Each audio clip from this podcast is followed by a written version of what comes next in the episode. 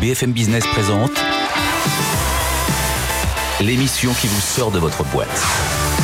Happy Boulot, le MAG, leur closier. Bonjour à tous et bienvenue dans Happy Boulot le MAG. Cette semaine, on va décortiquer la stratégie RH de DHL Express.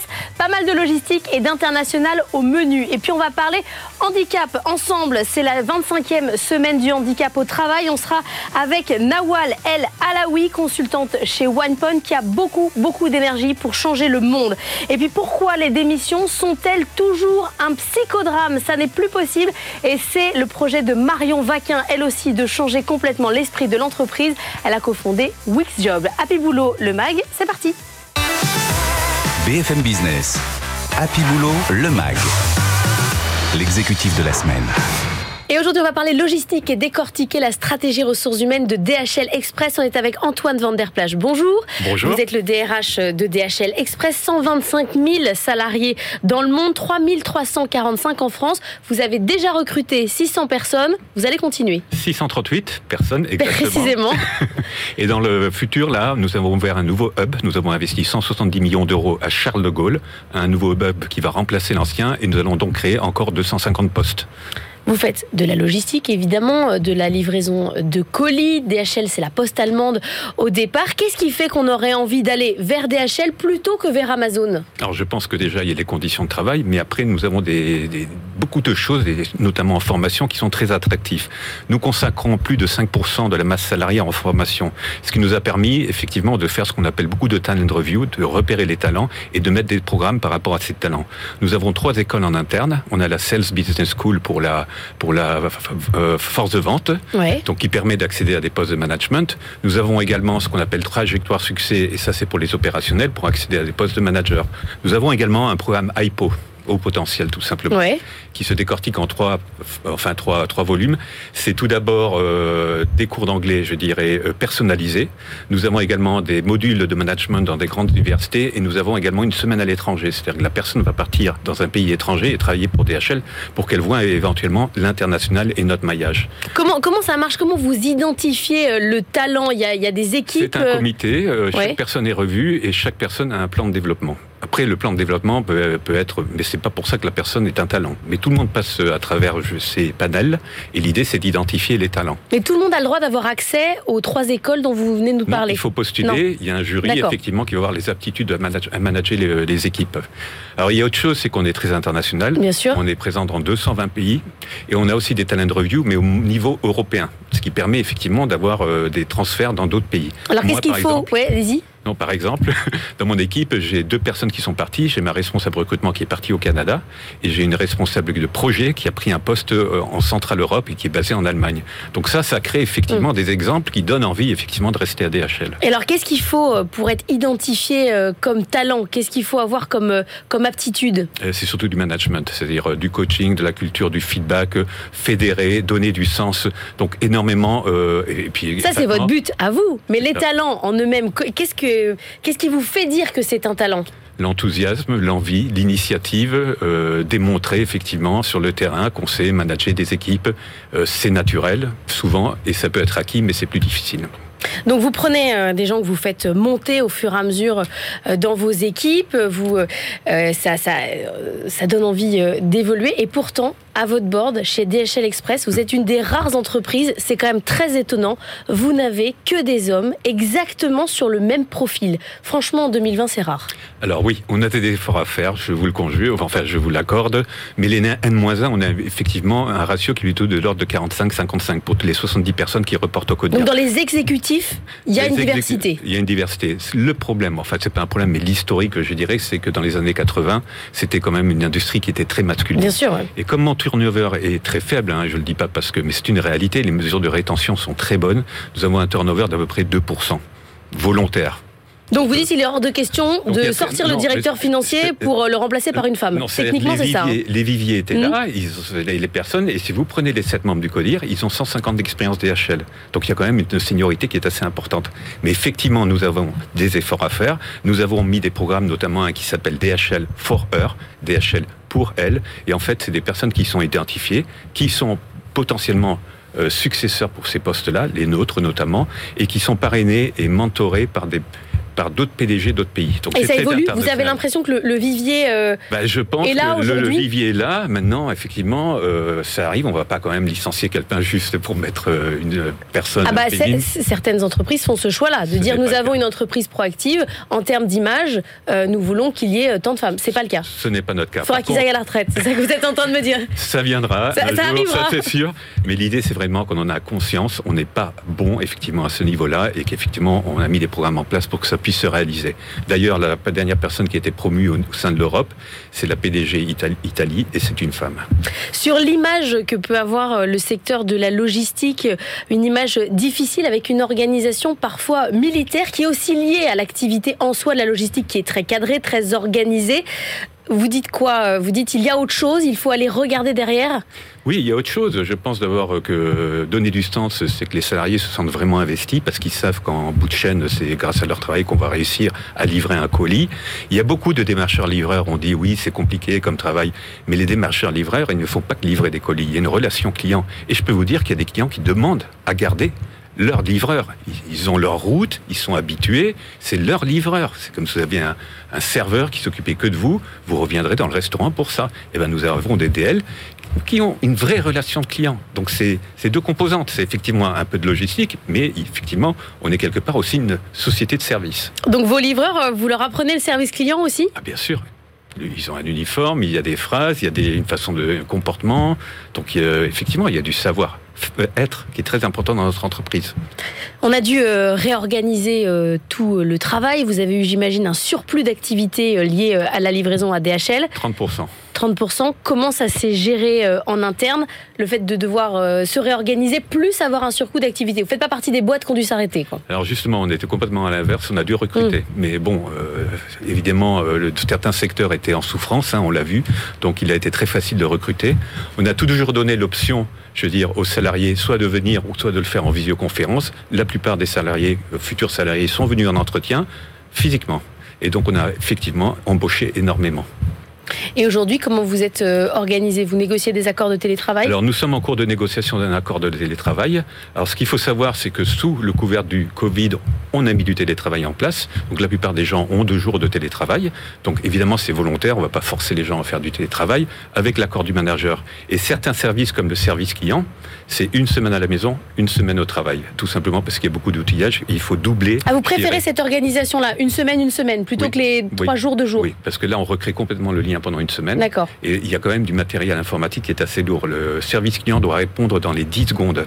C'est rare hein, quand vous appelez un autre. Oui, ça donne envie d'appeler Ah oui, parce que vous avez vraiment dans les 10 secondes à 90%. Donc 90 appels des appels qui viennent de l'extérieur, c'est dans les 10 secondes. Et c'est un indicateur de performance qu'on a beaucoup suivi, notamment en période de télétravail. Il s'est détérioré peut-être le premier mois ou le deuxième mois, mais après, il était même meilleur qu'avant.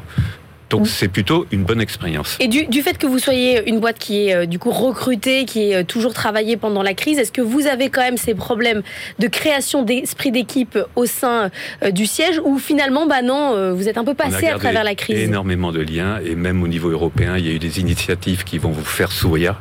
On a eu des Europarties D'accord Et tout, le monde pouvait se connecter. Donc on avait 1500 personnes. Des repartis, mais en visio quand même. En visio. Donc 1500 petites cases et on apprenait à danser, on apprenait des cours de cuisine. Et après, on avait ce qu'on appelle le festival. Donc festival, mais hall. Donc tout le monde, tous ensemble. Et ça, ça a créé beaucoup de liens. 1500 personnes qui participaient, des quiz, des jeux. Et ça, on a essayé de garder tout le temps. Ce les team building, mais en visio, vous avez continué. Exactement. Mais là, pour toute l'Europe. Hein. Donc après, se connecter qui voulait. Mais je peux vous dire que ça avait du succès. les gens en ont parlé après avec des yeux qui pétillaient. on fait vivement le retour du vrai team building. Vous en faisiez beaucoup avant chez oui, DHL. Oui, on en faisait énormément. C'est revenu ou pas Parce que ça revient là un petit ça peu va revenir au fur et à mesure. petit à petit. On a, des, on a des événements qui sont assez importants. On a l'Eurocup, 3000 personnes qui viennent à Lommel, en, comme on appelle en Belgique. Et c'est des tournois de foot, ça dure trois jours. Nos salariés de l'année, ça a toujours été des événements exceptionnels. Trois jours dans des capitales de rêve avec euh, nous qui devenons eux deviennent VIP et nous, on est à leur service. Donc là, on mobilise vraiment tout le personnel. Et ils restent dans des palaces et après, ils ont des activités qui vraiment en jettent plein les yeux. Et c'est ce qu'on souhaite parce qu'ils reviennent, ils en parlent. Vous êtes toujours dans cette, euh, dans cette culture du team building, euh, vraiment de la, grosse fête, du Toujours ça, ça n'a pas changé. Et on a une formation qui est universelle, qui s'appelle CIS, Ouais. qui est vraiment une formation, mais qui ne traite pas que des sujets techniques. Elle traite beaucoup sur le, le bien-être. Ça peut traiter également euh, bon, d'énormes de sujets. Et ça, c'est un langage international. Tous les salariés ont de la même formation, ce qui permet les salariés, par exemple, quand ils se rencontrent à l'OMEL, vraiment de partager les mêmes valeurs. Est-ce que DHL est, est toujours une boîte allemande dans sa, dans sa... Non, elle est très Non. internationale. Il n'y a plus euh, de culture allemande euh, pré- qui... je peux vous dire, les, les membres, bon, les, les personnes à qui je reporte, il n'y a pratiquement pas d'allemand. Non mais ça c'est pas grave, mais abordé. c'est donc- En termes de culture, c'est complètement international comme, euh, comme entreprise. Vous, à titre personnel, vous avez bossé chez Accor, vous avez bossé chez Disney, désormais vous êtes dans la logistique, ça n'a rien à voir, vous vouliez complètement changer? Oui, tout à fait. Je voulais changer de métier. Vous savez, je suis resté effectivement 17 ans à Disneyland Paris et je suis resté pas mal de temps à Accor aux États-Unis et ici. Et à un moment, bon, euh, il faut savoir aussi gérer d'autres métiers différents. Je pense Et que vous avez important. toujours envie de gérer des gens? Parce que c'est toujours, toujours. c'est beaucoup de problèmes. Alors j'ai fait de La gestion l'opération. des gens. J'ai fait de l'opération. Quand je faisais de l'opération, ce que j'avais pris dans les ressources humaines m'a beaucoup aidé. Et inversement, quand je fais des ressources humaines, je peux comprendre ce qui se passe sur le terrain. Donc je trouve que c'est vraiment très, très important de comprendre effectivement ce qui se passe et de savoir qui sont nos clients internes. Votre défi RH pour 2022, euh, c'est quoi? Euh, on va faire une fusion entre deux grosses sociétés. Ah oui, eh ben alors là, bon courage. Vous reviendrez euh, nous en parler pour savoir si euh, tout le monde se partage la même chaise et si ça se passe bien. On vous souhaite bon bien. courage pour les fusions. Merci beaucoup. En termes de ressources humaines, c'est ce qu'il y a de plus compliqué. Merci beaucoup, Antoine Van Der Plage, directeur des ressources humaines de DHL Express, d'être venu nous voir. On va parler handicap. BFM Business. Happy Boulot, le MAG. Better Together. Et on va parler inclusion ensemble. C'est cette semaine la 25e édition de la Semaine européenne pour l'emploi des personnes handicapées. On est avec Nawal El Alaoui. Bonjour. Vous êtes consultante chez OnePoint. OnePoint, c'est un cabinet de conseil en transformation. Vous, votre spécialité, c'est le digital. Vous êtes membre du club du 21e siècle. Vous êtes devenue sourde à 100% à 18 ans. Est-ce que vous avez l'impression qu'au bout de la 25e édition de la semaine, il se passe quelque chose et que ça a changé le rapport au handicap en France? Oui, ça a changé. Parce que tout simplement, les personnes en situation de handicap ont changé, parce que la loi aussi a changé. Il faut savoir que la loi, la définition de la loi en 2005 s'est portée sur le handicap en tant que physique et aujourd'hui elle porte sur le handicap en tant que situation. Déjà à partir de là, moi en tant que personne en situation de handicap, j'exige que les situations, l'environnement soient adaptés à mon handicap et pas l'inverse. Et en fait, c'est vraiment ça qui a changé le rapport en fait au handicap et qui aussi a changé l'expression et l'exigence des personnes en situation de handicap. Quand vous dites j'exige, ça veut dire que dans votre quotidien, vous êtes proactif, proactif pardon, en tant que consommatrice, en tant que salarié, Les deux. tout le temps. Tout le temps. Euh, déjà, en tant que salarié, j'ai choisi OnePoint justement pour ça, parce que euh, OnePoint a été et, et aujourd'hui mon laboratoire euh, dans lequel j'ai testé. euh, toute une offre sur l'inclusion des personnes en de handicap dans le monde du travail. On est parti de l'accessibilité au recrutement, la communication, la sensibilisation des collaborateurs. Euh, Aujourd'hui, ça se diffuse sur nos trois antennes. Bordeaux, Nantes et Paris. Par la même occasion, en fait, ce qui, euh, j'utilise en fait mon exigence en tant que personne en situation de handicap, les usages dont j'ai besoin et dont ont besoin les personnes avec que je fréquente dans le milieu associatif, parce que je suis très active dans la partie associative pour les personnes en situation de handicap, que je fais remonter pour la construction, euh, la co-construction pardon des produits, des services et surtout aujourd'hui en fait de l'accessibilité numérique. Je trouve ça mais vraiment euh, déplorable que je ne puisse pas aujourd'hui, moi, en tant que malentendante, regarder un film en replay. Aujourd'hui, je ne peux pas regarder la télé comme je le veux, au moment où je le veux, parce qu'il n'y a pas de sous-titres. Voilà. Donc ça, c'est Des choses dont, dont- dont, quand on n'est pas malentendant, on ne se rend absolument pas. Si vous me le dites pas, je ne suis pas au courant. Vous rendez- oui, Et exactement. ça, vous faites, vous faites des listes de, de choses qu'il faut faire changer, qu'il faut faire bouger. Exactement, je fais des listes, je vais rencontrer les gens. J'ai été rencontrer France Télé pour leur expliquer qu'aujourd'hui c'est pas normal, euh, qu'on ne puisse pas regarder la télé en sous-titre avec du sous-titrage, qu'on ne puisse pas avoir euh, des programmes en rediffusion pour les personnes malentendantes, sourdes ou même aveugles avec les adaptations nécessaires que leur site internet ou que le site internet d'autres personnes hein, parce qu'en fait là j'ai parlé de France Télé parce Oui. que je, je suis une, une am- amatrice de, de films et de séries mais en fait c'est pareil partout. c'est pareil partout. Euh, il suffit juste de vouloir acheter en fait un produit euh, en ligne. Et quand on parle d'accessibilité, on ne parle pas forcément que d'adaptation pour les personnes situation de handicap. Il faut savoir, par exemple, que vous, par exemple, lors vous voulez faire vos achats sur le site de Leroy Merlin ou n'importe quelle franchise, euh, le site, il n'est pas accessible sur le téléphone portable. En fait, certains produits, vous ne pouvez pas les acheter. Et en fait, 38% des consommateurs ne vont pas jusqu'au bout de leur consommation parce que tout simplement l'accessibilité numérique n'est pas respectée. Alors dans le monde du travail, qu'est-ce qui va pas encore? Les chiffres sont les mêmes hein, que ceux de l'année dernière, 12 millions de personnes en situation de handicap et puis des chiffres en termes de chômage qui sont, euh, qui dingues. Le chômage est deux fois plus élevé que pour les valides. Pourquoi ça, ça ne change pas ça?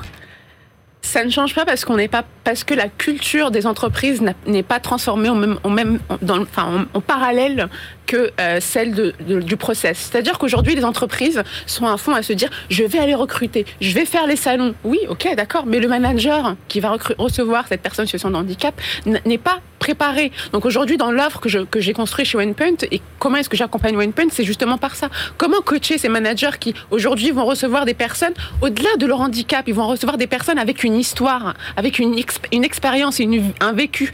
Et, et, cette, et, cette, formation, ce coaching, cette interculturalité qu'on apporte aux managers, elle va leur servir tant avec les personnes en situation de handicap qu'avec les valides. Je vais vous raconter une petite anecdote qu'un manager a partagée avec moi. Il me dit, écoute, Nawed, d'habitude, quand on fait des réunions, tout le monde parle en même temps.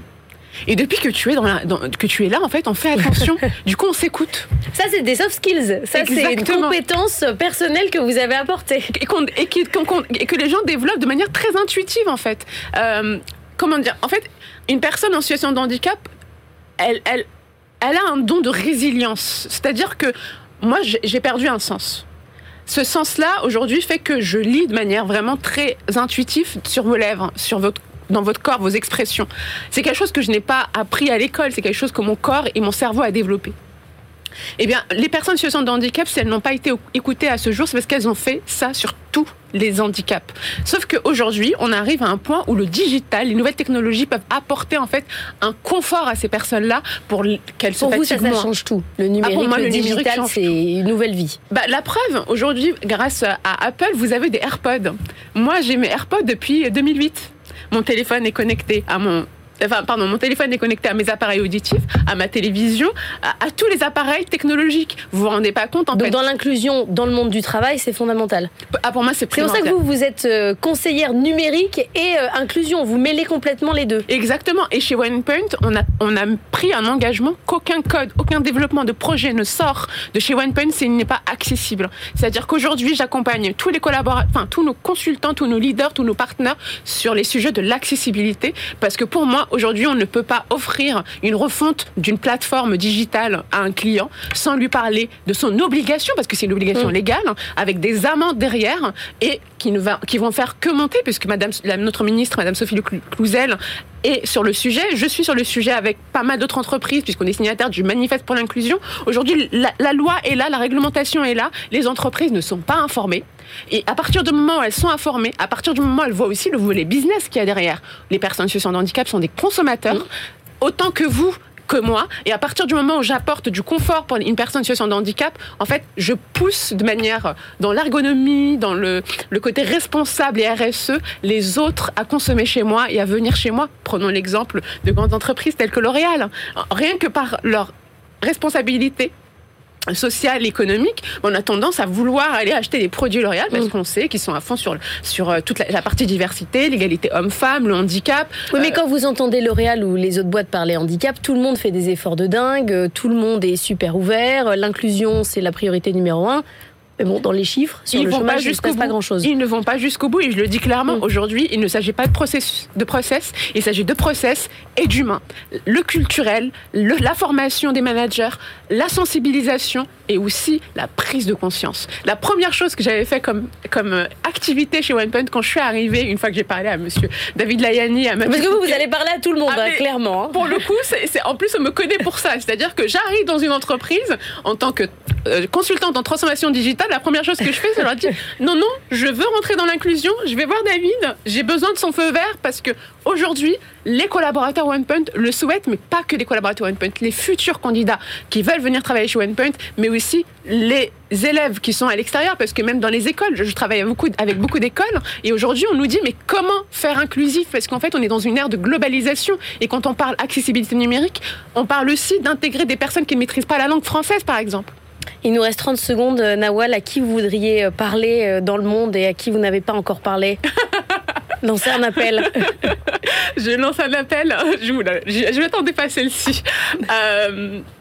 En fait, je, lance un appel à toutes les entreprises françaises pour leur dire qu'aujourd'hui, il ne s'agit pas de chiffres, il ne s'agit pas de réglementation, il s'agit de culture d'entreprise et d'accompagnement des personnes en situation de handicap et des personnes valides. Il faut arrêter de séparer entre ces deux-là. Eh bien, j'espère que le message sera entendu. Nawal El Alaoui, si vous n'avez pas entendu le message, elle viendra vous le dire à votre porte directement, consultante chez WinePoint. On va parler de mobilité. BFM Business. Happy Boulot, le MAG. Business Case. Et on, va, et on va lutter contre les psychodrames. Pourquoi démissionner de son job C'est toujours une crise, une crise personnelle et une crise dans son entreprise. On est avec Marion Vaquin. Bonjour. Vous avez euh, créé Wix Job. C'est une start-up euh, que vous avez lancée avec une autre, euh, une autre spécialiste de la finance. Le site existe depuis avril 2021. Ça fait deux ans que vous bossez sur l'idée d'échanger son job avec quelqu'un. Votre constat, c'est que dans l'entreprise, bouger, c'est compliqué bah, non seulement bouger c'est compliqué, mais c'est plutôt c'est un tabou. Euh, C'est-à-dire que euh, quand on cherche, quand on a un souhait de mobilité externe, euh, qu'est-ce qu'on fait? Ben, On cherche un peu en cachette. On se cache, ouais. On n'en parle pas euh, à son entreprise, on n'en parle pas vraiment à ses collègues non plus. Donc voilà, donc c'est un peu cet univers un peu désagréable pour le salarié. Et puis d'un autre côté, euh, l'entreprise, lorsqu'on présente la démission, en général, ça se on est toujours un traître. On arrête ses dossiers, on va à la concurrence, on est toujours un traître. Alors pas toujours, mais très souvent. On peut dire que très souvent, euh, en effet, c'est un peu comme ça que c'est perçu. Alors là, les entreprises, la première réaction, c'est mais pourquoi tu me l'as pas dit avant et euh, pourquoi euh, Enfin voilà, comment on va faire, comment on va s'organiser Ça va être compliqué, te remplacer. Et en fait, on, on cherche pas à anticiper les choses et on cherche pas à créer un climat justement de dialogue pour pouvoir faire cette un peu transition euh, en, en, coordination en fait entre l'entreprise et le salarié. C'est-à-dire que vous voulez faire en sorte qu'on en discute. On dit moi j'ai envie de partir, je suis dans une dynamique de mouvement. Ça ne veut pas dire que je vais vous abandonner euh, en race campagne au milieu d'un dossier, mais j'ai cette, cette envie. C'est exactement ça. C'est exactement ce qu'on veut. C'est un peu créer euh, cet univers euh, qui permet de dédramatiser en fait le, le départ d'un salarié, euh, où chacun y voit aussi son intérêt. Le salarié y voit son intérêt, l'entreprise, on aligne les intérêts en fait des deux, euh, enfin voilà, des, des, deux parties prenantes. Pour finir avec l'urgence en fait, l'urgence du remplacement, le dossier qui est plus géré, etc. La charge de travail qui porte sur sur les équipes, sur les le coût aussi, parce que pour une entreprise, ça a un certain coût. Hein, c'est évalué entre 6 à 9 mois de salaire, hein, quand même, le coût d'un remplacement d'un collaborateur qui n'est pas anticipé. Et donc, donc vous, votre idée chez Wixup, c'est de dire euh, c'est public, je veux partir, j'ai tel poste, je souhaiterais partir. Est-ce que ça intéresse quelqu'un euh, de me remplacer? Et là, on travaille sur euh, tripartite en fait, entreprise, potentiel recrutement et départ. Exactement, c'est tout à fait ça. C'est mettre en relation en fait des gens qui euh, ont, sont, ont un souhait de mobilité, alors qui peut être à très court terme, à moyen terme, à un petit peu plus long terme. Mais l'idée, c'est vraiment de mettre en relation euh, les, les salariés qui ont un souhait de mobilité, parce qu'aujourd'hui, en fait, on le voit nulle part. C'est-à-dire qu'aujourd'hui, vous n'avez sur le marché de l'emploi que les postes qui sont ouverts, mm. mais absolument pas les postes qui sont, euh, qui sont occupés par des gens qui veulent bouger. Surtout pas, sinon c'est une mauvaise nouvelle d'ailleurs. Si on publie votre voilà, poste et que vous c'est pas, c'est pas. Vous pensez vraiment que c'est possible? Est-ce que c'est pas une utopie euh, du monde du travail de penser qu'en fait tout peut se faire bien? Alors, ça peut pas marcher dans tous les cas c'est pas du 100%, c'est sûr. Après, si c'est possible, oui, c'est possible. -dire moi, je l'ai fait à titre personnel euh, quand j'ai quitté mon entreprise. Donc, je pense vraiment euh, que les mentalités ont évolué, que euh, de plus en plus, en fait, les salariés ont des souhaits de mobilité. On l'a vu aussi avec la crise du Covid. Ça peut être pour plein de raisons, en fait, différentes. La mobilité, c'est pas simplement je suis pas bien dans mon entreprise, mmh. donc je veux partir. Et il peut y avoir aussi un souhait d'aller vivre dans une autre région, de suivre un conjoint qui euh, qui est muté quelque part. Donc, voilà, je pense qu'il faut juste ouvrir le dialogue euh, et faire en sorte que les choses se passent bien pour tout le monde. Quand vous discutez avec les DG ou les DRH, vous essayez de leur faire comprendre de l'intérêt business de cette fin du tabou du départ? Alors, L'intérêt business, c'est comme je vous disais, hein, c'est euh, les coûts de recrutement, euh, ça il le, il le voit tout de suite. Euh, après, il y a souvent peut-être la peur de dire mais je veux pas les laisser partir, je veux pas laisser, je veux pas ouvrir la boîte. mon équipe. je veux pas qu'ils partent tous. Et en fait, ce qu'on dit, c'est non, un salarié qui veut partir, en général, c'est quelque chose qui est mûrement réfléchi, c'est un projet personnel. Et, et, en fait, bah, il y en a certains. Justement, ouvrir le dialogue, ça va permettre d'une part bah, de pouvoir échanger hein, sur s'il y a des problématiques auxquelles l'entreprise peut répondre. Bah, tout est tout est gagné. Hein, le salarié reste et puis l'entreprise contente. Et peut-être que c'est simplement un souhait d'évolution. De, euh, et, dans ce cas-là, l'entreprise, elle gagne aussi un ambassadeur.